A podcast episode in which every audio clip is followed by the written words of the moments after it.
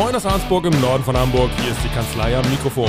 Das sind Dr. Britta Bradshaw, Rechtsanwältin, Notarin und Partnerin der Kanzlei am Rathaus. Und Mareike Lehnhoff, Rechtsanwältin, Fachanwältin für Erbrecht und ebenfalls Partnerin der Kanzlei am Rathaus. Mein Name ist Jan Warling und ich stelle hier Fragen, die Sie auch stellen würden und Fragen, die sich nicht trauen zu stellen. Und damit fangen wir jetzt an.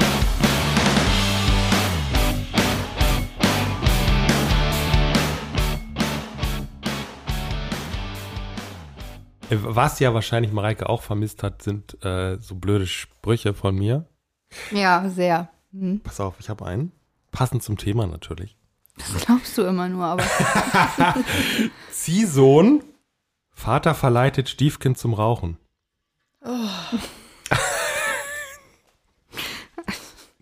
Ich muss immer noch an Meister Propper denken, Ja. aber.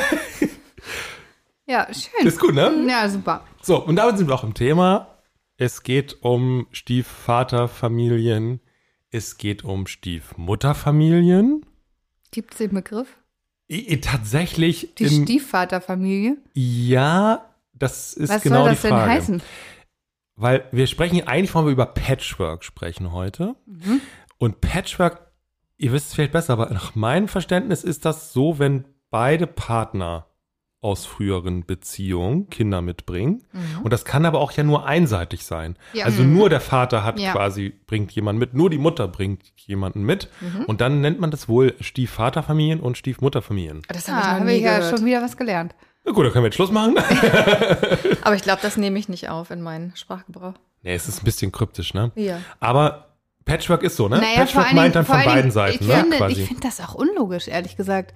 Weil der Stiefvater ist ja. Also, wa- was soll das heißen, Stiefvaterfamilie? Jetzt Nee, mal du, ehrlich. Ne, du bringst quasi Kinder mit als, als Frau zum Beispiel und Ja. dann ist das ja, gibt's den Stiefvater. Dann ist das eine Stiefvaterfamilie. Also wird sozusagen der Fokus auf denjenigen gelegt im Sprachgebrauch, der keine Kinder hat.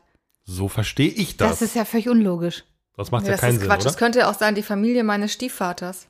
Ja, genau. Da- So habe ich es verstanden. Aber es gibt ja dann keinen Stiefvater, weil wenn der die Kinder hat und die Frau keine, dann ist er nicht Stiefvater. Darauf will ich ja hinaus. Das ist völlig unlogisch. Können Also wir nicht das einfach nicht Patchwork sagen? Ich finde es auch doof. Wir sagen Patchwork gemein alles das. Also Korrekt. von beiden Seiten. Ja, Und oder auch nur von einer Seite. Das kann ja auch Genau, oder Patchwork nur von sein. einer Seite. Oder bei, also beide haben jemanden mitgebracht und noch eigene Kinder. Gemeinsam. Gemeinsam. Noch gemeinsame Mhm. eigene. Ja. So, Ja. ja. Schwierig zu erklären. Ich glaube, jetzt sind alle schon völlig verwirrt und ab- abgeschaltet. Ja, äh, weil Stiefvaterfamilie auch völlig seltsam Und ist. äh, es gibt auch Regenbogenfamilien. Ja. Welche sind das denn? Mhm. Meinst du die Frage jetzt ernst? So, das alles gibt es und darüber wollen wir sprechen. Also mit hier LGBTQ und so? Ja. ja, Okay. Ich Ja, dann denke, bin ich, ich euch. denke. Dann bin ich wieder bei euch. ja. So, und ähm, das macht ja auch rechtlich wieder ganz viel Ärger, sowas. Mhm.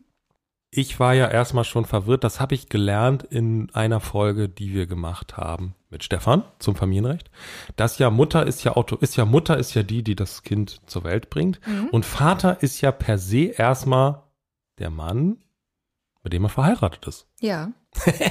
Das, was hat das überhaupt alles mit dem Thema zu tun, weiß man nicht. Also, Wo willst ähm, du hin? Aber wo ja, will ich hin? Meistens findest du einen Weg. Ja, jetzt habe ich ihn echt fast verloren. Also, die Frage ist, wie ist es mit dem Sorgerecht? Wer ist jetzt da für wen eigentlich wie zuständig? Ja, das kommt darauf an. Warte mal, warte mal, war unser Thema Patchwork? Oder? Ich weiß nicht, ich glaube, ich glaub, du willst darauf hinaus. Das- Gut, dass du es versuchst. Ich versuch's mal. Es gibt ja so Fälle, in denen man noch verheiratet ist, aus irgendwelchen Gründen, Ja, aber getrennt lebt, ja. neuen Partner hat und dann schwanger ist von dem neuen Partner, Mhm. aber noch verheiratet ist mit jemand anderem. Ja, zum Beispiel. So, in dem Fall ist ja der verheiratete Mann rechtlich der Vater des Kindes Mhm. und müsste dann auch das Sorgerecht haben. Das haben wir aber bei, Steff ne? bei Stefans Folge besprochen.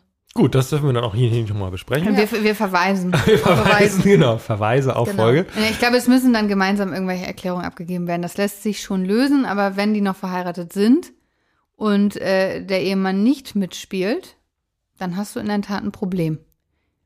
So. Und für alles weitere verweisen wir auf die Folge mit Stefan. Ja, aber das Stiefelternteil was jetzt quasi nicht leibliche Kinder hat, aber mit denen munter, fröhlich zusammenlebt. Mhm. Wie, wie kann man da in ein Sorgerecht kommen, wenn man das gerne möchte? Also man will sich kümmern, man will zum Elternabend gehen und will irgendwie auch Verantwortung übernehmen. Das kannst du ja nur, wenn du dem, Also das Sorgerecht kann derjenige niemals bekommen, Nee. weil das haben immer nur die leiblichen Eltern. es sei denn, der leibliche Vater oder die leibliche Mutter gibt das Sorgerecht ab. Ja, aber ich glaube, das Sorgerecht, also der Begriff Sorgerecht meint immer die leiblichen Eltern oder auch Adoptiveltern, also die, die Eltern. Ja? Mhm. Ähm, alles andere heißt, ist das nicht Umgangsrecht oder so? Das hat aber einen anderen Begriff. Also das Sorgerecht ist, meine ich, originell bei den or- originär immer bei den Eltern. Also das du ist kannst auch, das wenn Kind du, adoptieren. Ja, genau, du kannst das Kind adoptieren, dann kannst du auch das Sorgerecht haben, aber dann bist du ja auch Elternteil. Ähm, wenn du dich kümmern willst, dann hast du irgendwie eine Form von Vormundschaft, die du übernehmen kannst, sicherlich, und hast dann auch die entsprechenden Rechte. Aber das Sorgerecht ist immer bei den Eltern. Okay. Ich, irgendwie ist mir im ganzen Hinterkopf sowas wie kleines Sorgerecht, so in Anführungsstrichen, was wahrscheinlich kein echtes Sorgerecht ist. Aber das meint dann vielleicht das, was du gerade gesagt hast, dass dieses Umgangsrecht. Möglicherweise. Weiß ja. ich nicht. Was heißt denn Umgangsrecht? Wir, sind, wir machen doch jetzt hier heute kein Familienrecht. Wir sprechen doch über Patchwork. Ja, ja, ja, ja. Also du bist eher, also, also Umgang meint ja letztendlich einen Umgang mit dem Kind und nicht das Entscheidungen treffen über das Kind. Also Sorgerecht umfasst ja letztendlich auch, dass du das Aufenthaltsbestimmungsrecht hast, ähm, dass du in Gesundheitsangelegenheiten zuständig bist, etc. Umgang heißt Umgang. ja. Ja? Sehen, kümmern, sowas. Und das, Britta, willst du darauf hinaus, dass das eigentliche Problem wieder erst entsteht, wenn jemand stirbt? Ja. Nee, mm, ja, Oder es droht, Also in der, in der Praxis ist das natürlich der, der Teil, mit dem wir zu tun haben, ja. Also wenn sich die Ehegatten in einer Patchwork-Familie darüber Gedanken machen, was passiert jetzt, wenn jemand stirbt. Es gibt bestimmt auch die Fälle, in denen einer der Ehegatten sagt, ich möchte gerne für meine Stiefkinder sorgen und ich möchte irgendwie verantwortlich sein. Das ist jetzt aber nicht so der Teil, der uns beide Nee, So. ich glaube, die, die Problematik bei diesen Patchwork-Familien hast du ja manch, meistens erstmal auf dieser emotionalen Art, mit der wir gar nichts zu tun haben, ähm, dass überhaupt diese Patchwork-Familie irgendwie zusammenkommen und die beiden Elternteile irgendwie, glaube ich, ziemlich jonglieren müssen manchmal, um das alles unter einen Hut zu bekommen. Und für die Kinder ist das vielleicht schwierig, damit klarzukommen, dass da ein Stiefvater ist oder eine Stiefmutter oder so. Ähm, das ist aber eher was, was ins Familienrecht fällt. Damit haben wir nicht so wahnsinnig viel zu tun. Ne? Bei uns geht es tatsächlich eher um diese diese Vorsorge-Dinge. Also Mhm. er- der, der muss ja noch gar nicht tot sein, aber was ist, ähm, wenn bedacht wird, was ist, wenn einer von uns stirbt, dann haben meine Stiefkinder Pflichtteilsansprüche beispielsweise. Das sind unsere Beratungsansätze. Genau, Mhm. ich glaube, für, für vertieftes Recht der Patchwork-Familien in Bezug auf äh, Sorgerecht etc. müssen wir wieder Stefan dazu holen, wenn wir ganz ehrlich sind. Aber natürlich dieser ganze erbrechtliche Bereich, dieser vorsorgende Bereich, der ist ähm, spannend und auch durchaus ein bisschen kompliziert. Und obwohl es so ein bisschen die klassischen Konstellationen gibt, ist es auch immer wieder ganz, ganz unterschiedlich, wie Patchwork-Familien aufgestellt sind, weil es durchaus Patchwork-Familien gibt, die wirklich sich selber vielleicht gar nicht mehr so betrachten. Ja, also Mhm. die sagen, also es kommt drauf an. Zum Beispiel, wenn man sich trennt, und die Kinder sind ganz, ganz klein, ja, Mhm. und dann kommt ein neuer Partner dazu und der übernimmt vielleicht tatsächlich die, die Stelle der Mutter, die Stelle des Vaters, dann spielt das häufig später gar keine Rolle mehr. Dann würden, würden wir sagen, das ist eine Patchwork-Familie, die würden aber sagen, nö, wir sind halt eine Familie und wenn geerbt wird, dann geht das wie bei allen anderen auch, erst wir gegenseitig und dann die Kinder. Das hast du auch häufig, wenn beide Kinder haben, beide bringen Kinder mit in die Ehe und die werden irgendwie zusammen groß, dann spielt das häufig gar nicht so eine Rolle. Das heißt, dieser Fall der Patchwork-Familie ist meistens dann relevant, wenn die Ehegatten später heiraten, die Kinder schon ein gewisses Alter haben, vielleicht auch nur einer Kinder hat und der andere nicht. Da kommt es dann auch drauf an, wie sind die zusammengewachsen. Manchmal ist es dann auch so, dass derjenige, der keine Kinder hat, die, andere, die Kinder des anderen so annimmt wie seine eigenen und auch sagt, ich habe keine Kinder, sollen die alles bekommen. Die spannenden Fälle sind die, wo der eine sagt, also ich habe Kinder, du hast Kinder oder beide sagen das ähm, und du sollst auch erben von mir, aber wenn du mal stirbst, dann soll das nicht an deine Kinder. Das würde ich mal so sagen, ist so der Klassiker der Patchwork-Familie, bei dem es besonderen Regelungsbedarf gibt im Unterschied zu den, ich sag mal, klassischen Familien. Ja. Wenn du mal stirbst, sollen, das musst du mir nochmal erklären. ja. Also wenn, wenn du stirbst, du, mein Mann, wenn du stirbst, ja. dann kannst du von mir ruhig erben. Mhm. Ja, eigentlich aber umgekehrt. Ne? Wenn ich sterbe, kannst du von mir erben, weil wenn du stirbst, ich habe es falsch gesagt. Das war nämlich also wenn, genau, wenn ich sterbe, dann bist du mein Erbe. Das ist für genau, mich okay. So. Aber was ich nicht möchte, ja. ist, dass am Schluss dann deine Kinder das bekommen, was von mir, ja, was von meiner Mutter vielleicht. Ja, genau. Das kommt nämlich von meiner Familie. Das kommt von meiner Familie so. und das soll nicht am Ende Ach, bei deiner Ex-Frau landen. So. Ja, in der Tat. Das ist äh, ganz, ganz häufig. Ja. Und was kann man machen? Tja. Nichts. Na, jede Menge. Ähm, man muss sich immer überlegen, also die erste Frage ist, was soll denn der länger lebende Ehegatte tatsächlich dürfen, ja? Wie soll der, wie soll der stehen? Soll der vielleicht, das haben wir auch ganz häufig, dann geht es darum, dass der eigentlich nur in der Immobilie wohnen bleiben soll. Da muss der ja gar nicht zwangsläufig Erbe werden, sondern kriegt zum Beispiel einfach ein Wohnungsrecht oder ein Niesbrauchrecht. Oder aber man sagt, du sollst schon erben und du sollst auch verfügen können, aber es soll auf keinen Fall in deiner Erbmasse mein Nachlass sein. Dann muss man eben schauen, wie kriegt man diese Vermögensmassen dahin, dass sie getrennt bleiben. Mhm. Ja, da ist das klassische Instrument die Vor- und Nacherbfolge. Das ist das übrigens, was äh, ständig in privatschriftlichen Testamenten falsch gemacht wird. Das heißt, äh, Vor- und Nacherbfolge ist etwas sehr Spezielles. Das bedeutet nämlich, das, was jemand bekommt, das bekommt er nur temporär, mhm. in der Regel für den, für den Zeitraum, den er noch lebt. Und in dem Moment, wo er aber verstirbt, geht das, und das ist dann festgelegt, mit dem Tod desjenigen, der es ihm vererbt hat, an jemand anderen. Ja? Wenn es also, noch da ist. Genau, ich nehme, ich, mhm. genau, ich nehme in der Beratung immer zwei Stifte und sage, Stift 1 ist sozusagen das Vermögen desjenigen, der stirbt. Stift 2 ist das Vermögen desjenigen, der erbt. Und es bleiben zwei Stifte. Mhm. Ja, die bleiben getrennt. Und wenn der andere auch stirbt, dann geht der Stift rüber. Mhm. Zu denen, die der andere vorher vorbestimmt hat. Wenn das nicht Vor- und Nachabfolge ist, dann werden die Stifte ein Stift. Ja. Ja, dann ist das ein Stift und einem, genau. Ja. Und der Stift geht dann rüber an die Erben desjenigen, der als zweites verstirbt. So, also man nennt das auch Einheits- und Trennungslösung. Einheitslösung ist sozusagen der Normalfall, wenn man jemanden einfach als Erben einsetzt. Und Trennungslösung ist der Fall, wenn man sagt, es gibt eine Nacherbschaft. Geht das ja? über mehrere Stufen theoretisch auch? Ja, theoretisch. Ja. Aber, Aber ich, ich, ich, also es gibt durchaus viele Menschen, die das für äh, sehr wichtig halten und ähm, manchmal kann man das auch nicht ausreden. Ich versuche mal so ein bisschen klar zu machen. Also den ersten Gang, den kann ich irgendwie verstehen, aber wenn man dann die Kindeskinder und Kindeskindeskindeskinder, mhm. also die Urenkel irgendwann auch noch bindet, dann wird es meistens ein bisschen absurd. Zumal man ja in der Regel also wenn dann diese Testamente gemacht werden, dann gibt es meistens schon Enkel, aber vielleicht noch nicht mal Urenkel. Also wo es dann hinterher landet, das weiß man ja nicht, ne? Ja. Insofern, das ginge theoretisch, aber ich würde es jetzt nicht empfehlen. Ich finde, es geht ein bisschen weit. Mhm. So. Ähm, das ist so die klassische Konstellation. Man sagt, du erbst, du bist Vorerbe, aber Nacherben sind dann meine Kinder. Und damit hat man das automatisch aus dem Nachlass des Vorerben raus. Das bedeutet, dessen Kinder, dessen Eltern, die kriegen es dann eben nicht. Mhm. Ja? Verstanden. Ja, dazu gibt es ein Pendant auf, auf Vermächtnisebene. Ich weiß nicht, ob wir nochmal auf den Unterschied zwischen Erbe und Vermächtnis eingehen sollen an ja, der Stelle. Mal. Ja, mach mal. Also der Erbe ist ja der Rechtsnachfolger, der kriegt einfach alles erstmal, ja, alles, was derjenige, der stirbt, was, was dem gehörte, das geht über auf den Erben automatisch.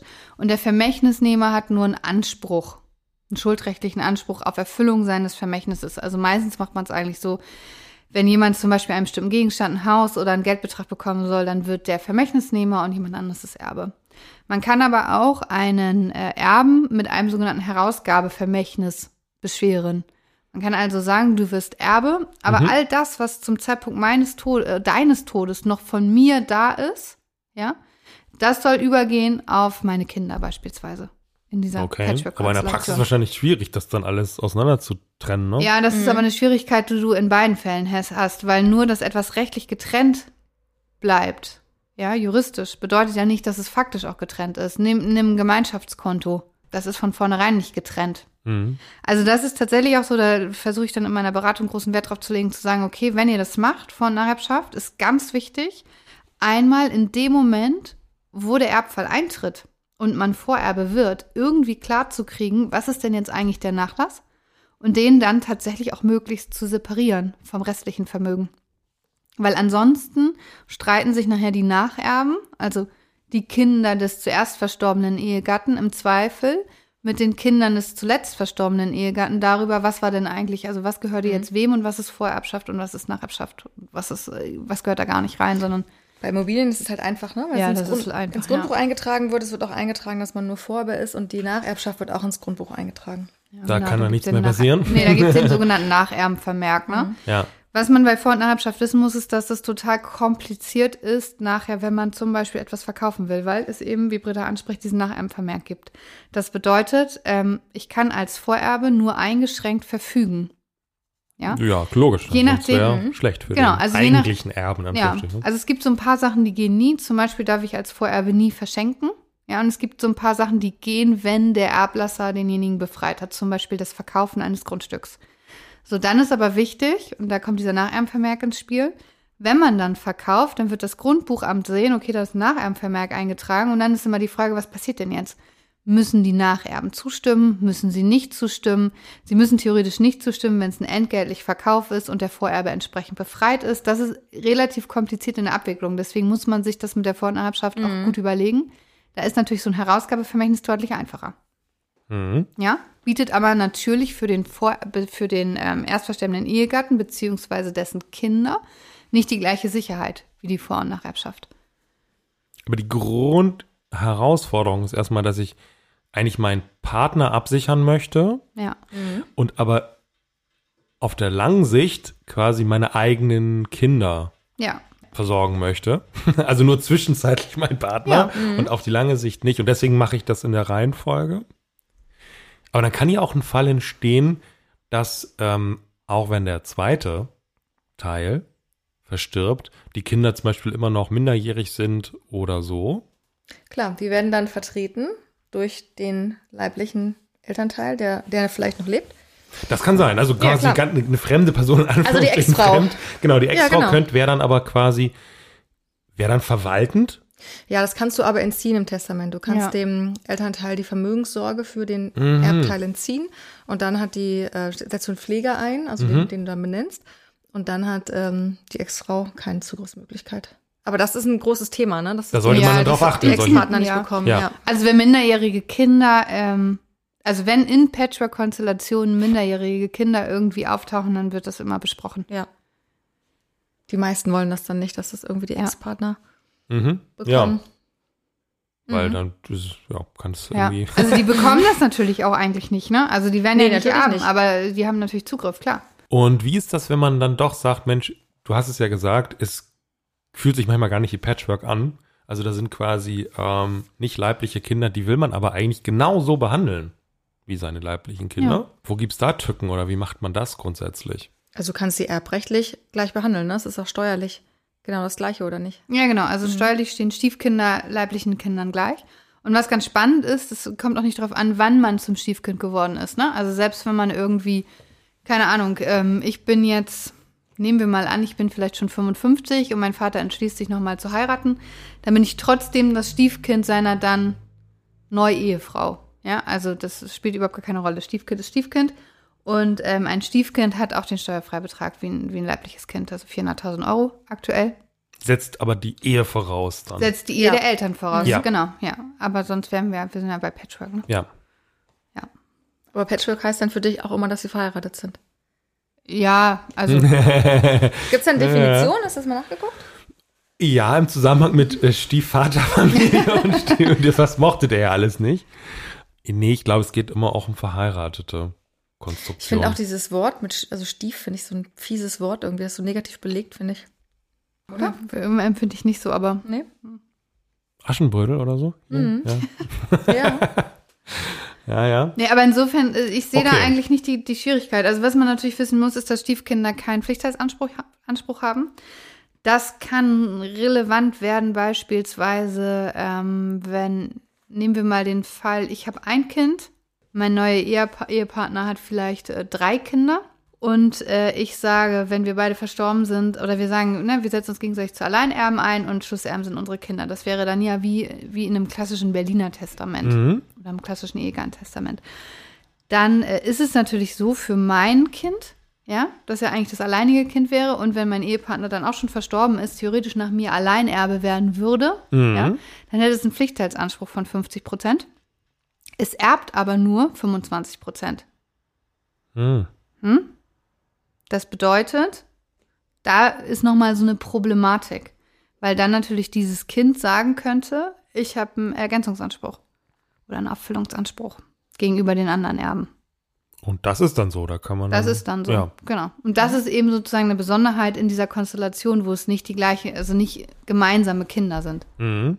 Nochmal eine ganz andere Konstellation. Ich lebe in so einer Patchwork-Situation, aber ich, ähm, es gibt Kinder, quasi leibliche Kinder, die tatsächlich beim Ex-Partner leben und ich will darüber halt auch irgendwie absichern. Also ich habe noch so eine externe Absicherungsherausforderung ähm, außerhalb meiner Patchwork-Familie. Jetzt mache ich es mal kompliziert ähm, und will zumindest mein, mein leibliches Kind, was nicht bei mir lebt, irgendwie noch absichern. Wie könnte ich das berücksichtigen? Das Du meinst ja- im ersten Erbfall oder wie meinst du das jetzt? Na, ich habe, ähm, ich bin vielleicht in so einer Patchwork-Situation, Ja. aber nicht alle meine leiblichen Kinder leben auch bei mir. Und wo ist das relevant in deinem Fall? Wenn also ich, wofür jetzt? wenn ich jetzt versterbe, dann, dass ich sage, Mensch, dann soll aber auch das Kind, was nicht bei mir gelebt hat, sondern bei meiner Ex-Partnerin zum Beispiel, Ja. soll auch abgesichert sein. Du kannst Ist ja. das kein Problem? Nö. Nö. Also äh, da, da gibt es eigentlich gar keinen Unterschied. Nee. Ob das jetzt bei dir lebt oder nicht, ist eigentlich völlig irrelevant. Ja, ich war jetzt verwirrt mit den Stiefkinder sind gleichgestellt und so. Ja. Die müssen dafür ja nicht da leben. Also Ja. wenn ich 55 bin und mein Vater heiratet, lebe ich da auch nicht, hoffentlich. Ja. Also Stiefkinder gleichgestellt heißt nur, ich kann sie einsetzen wie leibliche Kinder, was auch dann die steuerliche Thematik betrifft. Ich wollte gerade sagen, Aber- das ist wirklich ein Thema, was sich auf Steuerebene Ja, okay. abspielt und im Bereich der Pflichtheitsansprüche, wo das Kind wohnt, ist völlig irrelevant. Okay. Dann war ich da ähm, falsch unterwegs. Ne, du warst da, glaube ich, eher so ein bisschen auf emotionaler Ebene, weil da ist das manchmal tatsächlich Mhm. relevant, dass man sagt, mein Kind lebt ja gar nicht bei mir und irgendwie habe ich da vielleicht einen anderen Bezug zu, aber ich will das trotzdem Ja. einbeziehen. Aber das ist wenig, weniger ein rechtliches Thema. Ja, ich, ich, ich, wahrscheinlich ist es ja dann auch zwischen den, dem aktuellen Partner und dem Ex-Partner auch nochmal so eine kleine Herausforderung. Genau, aber da bist weil du dann- genau bei weil dieser gefühlt Thema. ja diese, diese Zuwendung zu dem Kind, was nicht bei mir ist, Mhm. auch so eine indirekte Zuwendung zum Ex-Partner ist. Mhm. So fühlt sich wahrscheinlich so an. Aber da bist du eigentlich, also an der Stelle relevant ist wieder dieses Thema Entzug der Vermögenssorge, ne? Weil man das Mhm. meistens nicht will. Aber das ist ja wie gesprungen, in welcher Konstellation auch immer, weil der Ex-Partner bleibt ja das andere Elternteil. Okay. Das Patchwork-Testament, gibt sowas? Kann, oder ist es im Prinzip, ist es eigentlich, Na klar, also wenn sie verheiratet sind, dann können sie ein gemeinschaftliches Testament machen. Mit Ja. den ganzen Möglichkeiten, die es so gibt. Ja. Und klassisch in der Patchwork-Konstellation ist eben wirklich, dass man sagt, also wir setzen uns gegenseitig zu Erben ein, wir sind aber jeweils nur, nur Vorerben, in der Regel befreite Vorerben. Das heißt, wir dürfen bestimmte Dinge tun, sind nicht völlig gebunden. Und äh, Nacherben sind unsere jeweiligen Kinder, ersatzweise deren, deren Abkömmlinge. Mhm. Und dazu korrespondierend, äh, wenn die Kinder volljährig sind, Pflichtteilsverzichte gegenüber dem Ehegatten. Ja, Also gegenüber dem Stiefvater oder der Stiefmutter. genau. Das Weil- müsst ihr nochmal genauer ja. ich, erklären, mit diesem Verzicht. Also grundsätzlich ist es so, ähm, wer nicht erbt, aber gesetzlicher Erbe geworden wäre, hat ja einen Pflichtheitsanspruch. Mhm.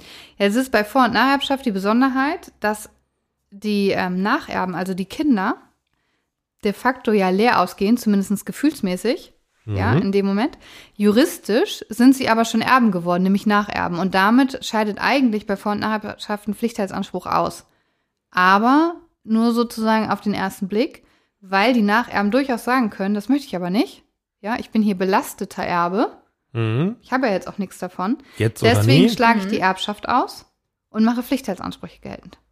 Okay. So, und um dann den, den länger lebenden Ehegatten tatsächlich abzusichern, macht man das häufig zusammen mit einem Pflichtteilsverzicht der Kinder. Dann wiederum unter der Bedingung, dass sie dann tatsächlich auch nacherben werden, ne? Sodass nicht hinterher die Ehegatten sagen, und jetzt ändern wir nochmal das Testament und der andere wird nur Alleinerbe und kann dann völlig tun und lassen, was er möchte.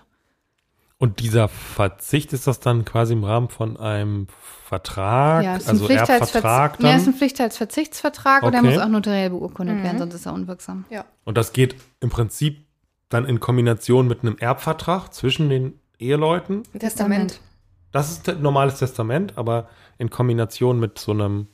Ja, es sind zwei Urkunden, ne? Okay. Also du kannst es auch in einer machen, dann machst du kannst auch einen Erbvertrag mit allen Beteiligten machen.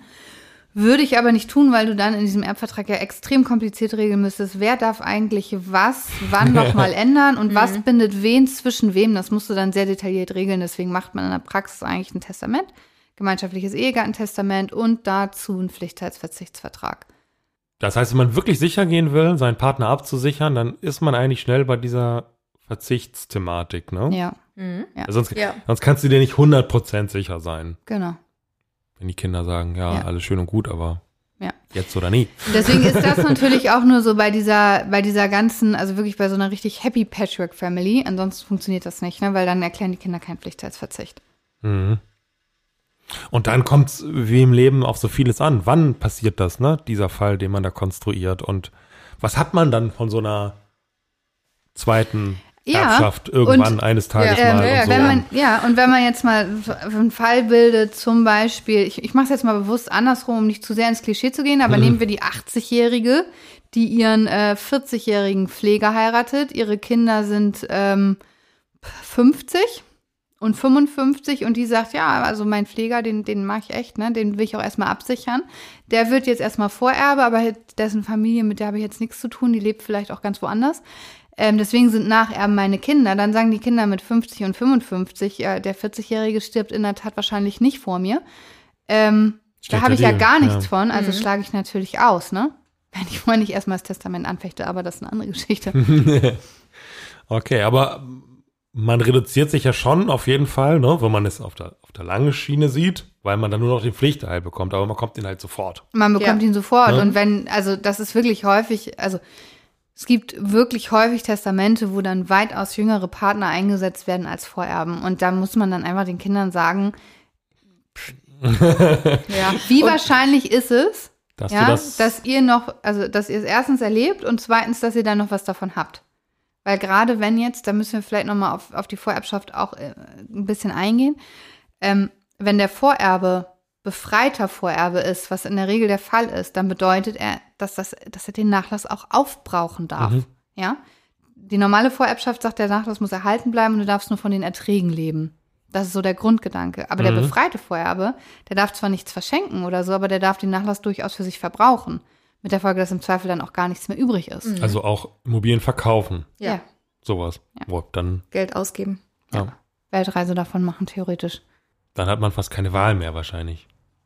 Sei denn, man will sich noch weiterhin in die Augen schauen können. Aber das, Das kann sich ja auch auch alles egal. drehen, ja. Wenn, also wenn sich so, so unglaublich viel ändert im Leben, kann sich auch die Sicht auf diesen Das ist nicht meistens so. leiblichen Das ist ähm, ganz oft so, finde ich. Familienteil vielleicht irgendwie ändern. Dann, dann fühlt sich dann Blut dann doch nochmal anders an und solche verrückten Dinge. Ja. So, ne? Werdet ihr wahrscheinlich so erleben, ne? Ja. Hm. Jetzt musste schon wieder jemand sterben für die ganze Thematik. das ist irgendwie.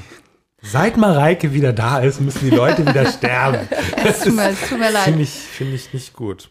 Gut. Zeigt einfach nur, dass man sich Gedanken machen muss, finde ich. In welcher Konstellation auch immer man lebt. Ja, definitiv. Mhm.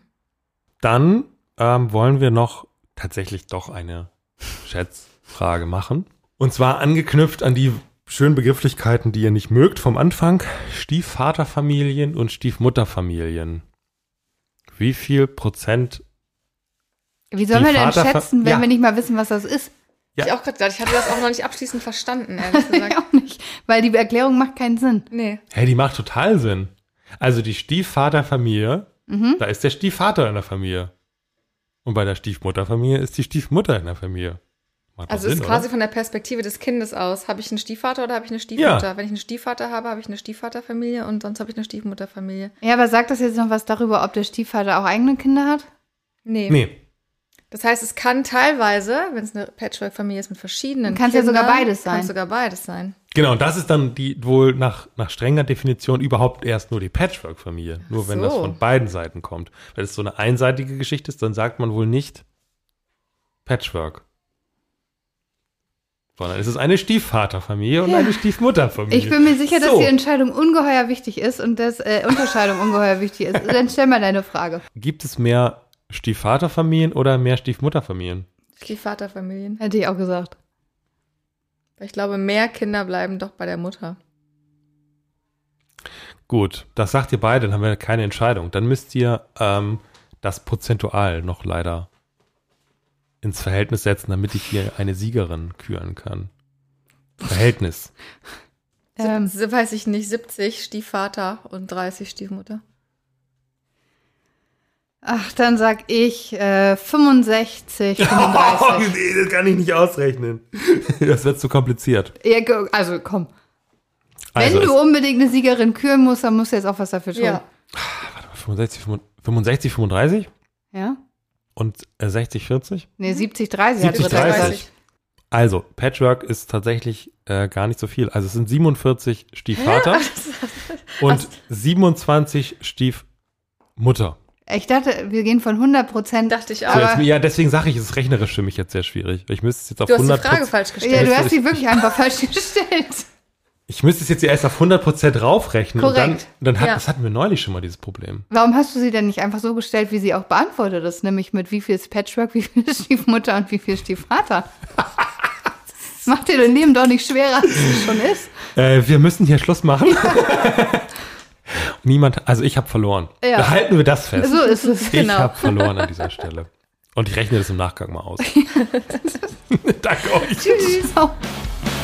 Vielen Dank, dass Sie bei uns waren. Und sollten Sie eine Frage haben, die ich Britta und Mareike doch nicht gestellt habe, schreiben Sie mir an fragen.kanzleiamikrofon.de.